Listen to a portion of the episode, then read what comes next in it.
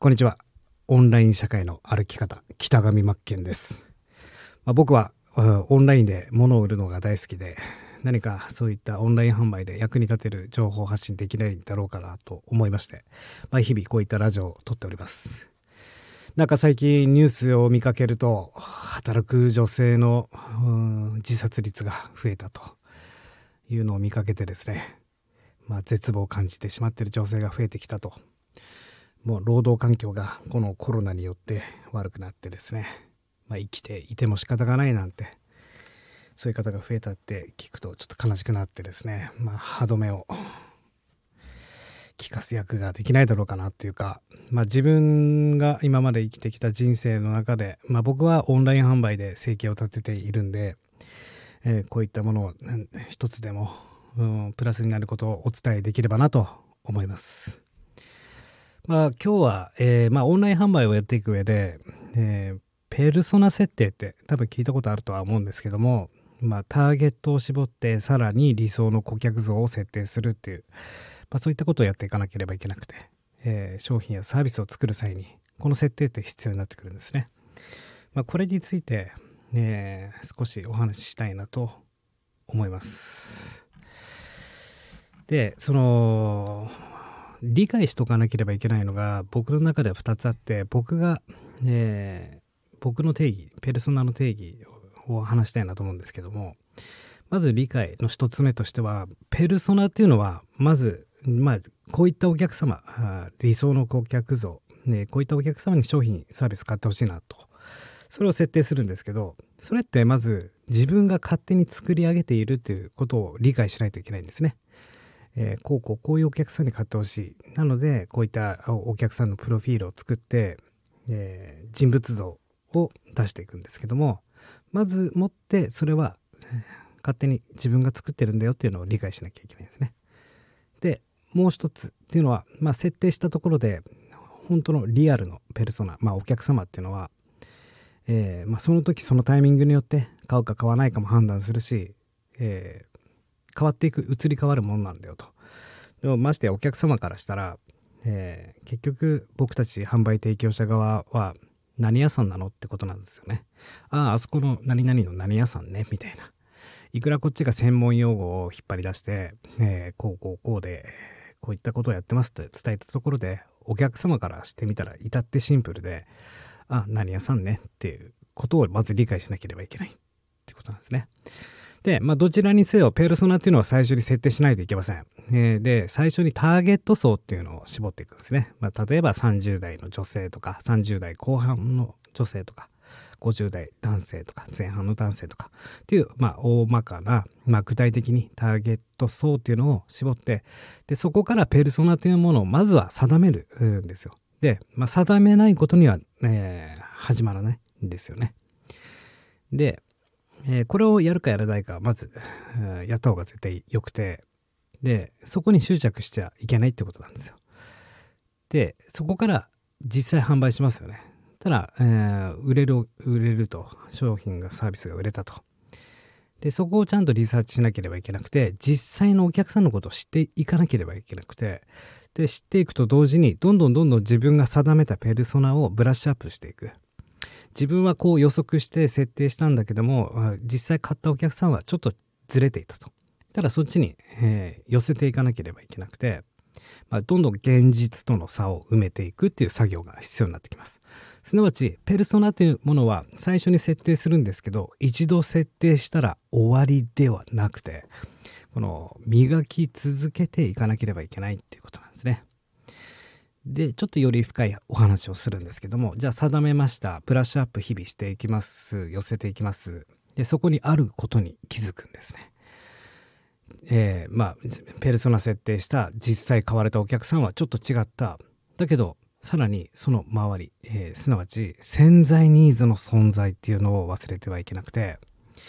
まあ分かりやすく説明すると、じゃあ女性向きに商品やサービスを提供しているとして、だけど実際男性に買われたとかっていうパターンもあるんですよ。すなわちその男性っていうのは潜在ニーズなんですよね。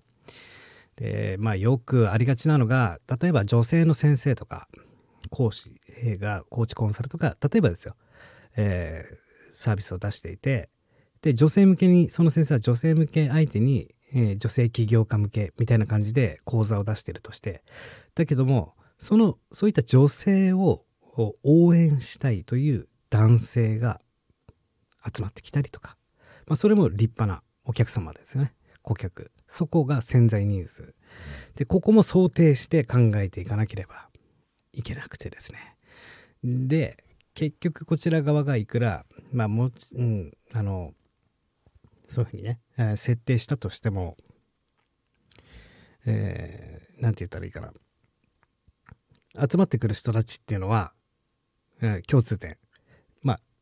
ある一定の悩みを抱えてるってことなんですよ。問題。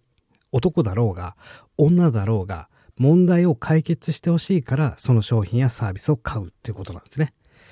で、最初にじゃあ僕たち提供者側っていうのは理解しなければいけないのが、お客様が本質的に悩んでいる問題を特定するっていう仕事をしていかなければいけないんですね。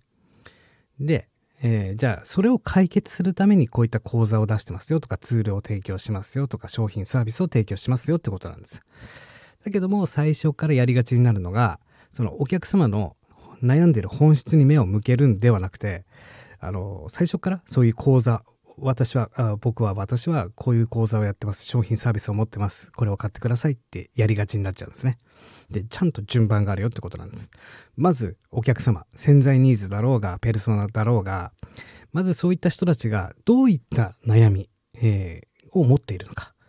で、その問題、えー、その悩んでるとか問題に目を向ける。どういった問題を抱えているか。これを探っていかなければいけない。それをまず知るという仕事。そして、その知った上で、じゃあ今自分ができることだったり、自分が提供する商品やサービス、こういったものを提供できますよと。そういった悩みを解決するために、こういう商品サービスがあるんですよという順番で取り組んでいかなければいけないよということなんです。まあ、どんな悩みがあるのか。そしてその悩みはどうすれば解決できるのか、えー、これを考えていく必要があるよということです。例えば僕の、まあ、場合ですと、まあ、僕のペルソナの抱えてる悩みっていうのがまずですね、まあ、いくら頑張ってもオンライン販売でいくら頑張っても成果につながらないわと。まあ、売れると思って出してみたはいいものの全然売れなくてどうしたらいいかわからない。じゃあ僕はそこで何を提供するかというと、じゃあまず本じゃあ、あの、少しマーケティングの力を身につけましょうねとお伝えしてるんですね、いつも。で、まあ、マーケティングって何ってなる方もいらっしゃるんですけど、まあ、オンライン販売やっていくと、マーケティングっていう言葉は自然に身につくもので、で、僕はまずマーケティングの力をつけましょうねと伝えて、じゃあ、そしてそこからライバルのキーワードを全部抜き取りましょうと。で、だけどどうやってやっていいかわからない。じゃあ、こうやってやるんですよと。見ててくださいねって、こういうふうにやり方、まあ、その悩みを解決する方法を伝えてあげると、うん、いうことなんです。寄り添って解決してあげる。これが大事になってくるよというお話でした。ということで、まずはペルソナ設定してみてください。そして絶対現実と、うん、あの変わってくるんで、そこにすり合わせてあげる。え、で、まず最初、まずもってね、最初に理想の顧客像を設定できないと何も始まらないんで、あの、いや、どうやってやっていいかわからないよ。じゃあ通用しません。こんなオンライン、こんなで、このオンライン販売では。なので、本当にまあ、それでもわからないという時はどうするかというと、まあ、同業他社のレビューとか、えー、評価とか、そういったところを見て割り出す。これしかないですよね。うん。まあ、やれないじゃ終わりますから。やるしかないんですよ。うんで、えー、もっと言うなら、まあそれでも悩むって方いらっしゃるんですけど、自分の2、3年前に向けて自分にめがけて自分をペルソナとしたりとか、本当身近にいる理想のこういったお客様だったらいいなっていうのをまず設定してください。そして現実は変わってくるからすり合わせて、そして理解していかなければいけないと。まずもって自分が勝手に決めてんだよなと。うん、で、潜在ニーズにも目を向けてみてください。ということで最後にお伝えしたいのは、まずはお客様がどういったことに悩んでいるかっていうのを知るということです。そして、その知った上でどういった解決方法、あの、どういうふうに解決していくことができるだろうかと目を向けるということですね。ということで頑張っていきましょう。諦めずに。えー、引き続き僕も情報を発信していくんで、で、やり続けたらいいと思います。必ず結果はってます。ということで、北上真剣でした。失礼いたします。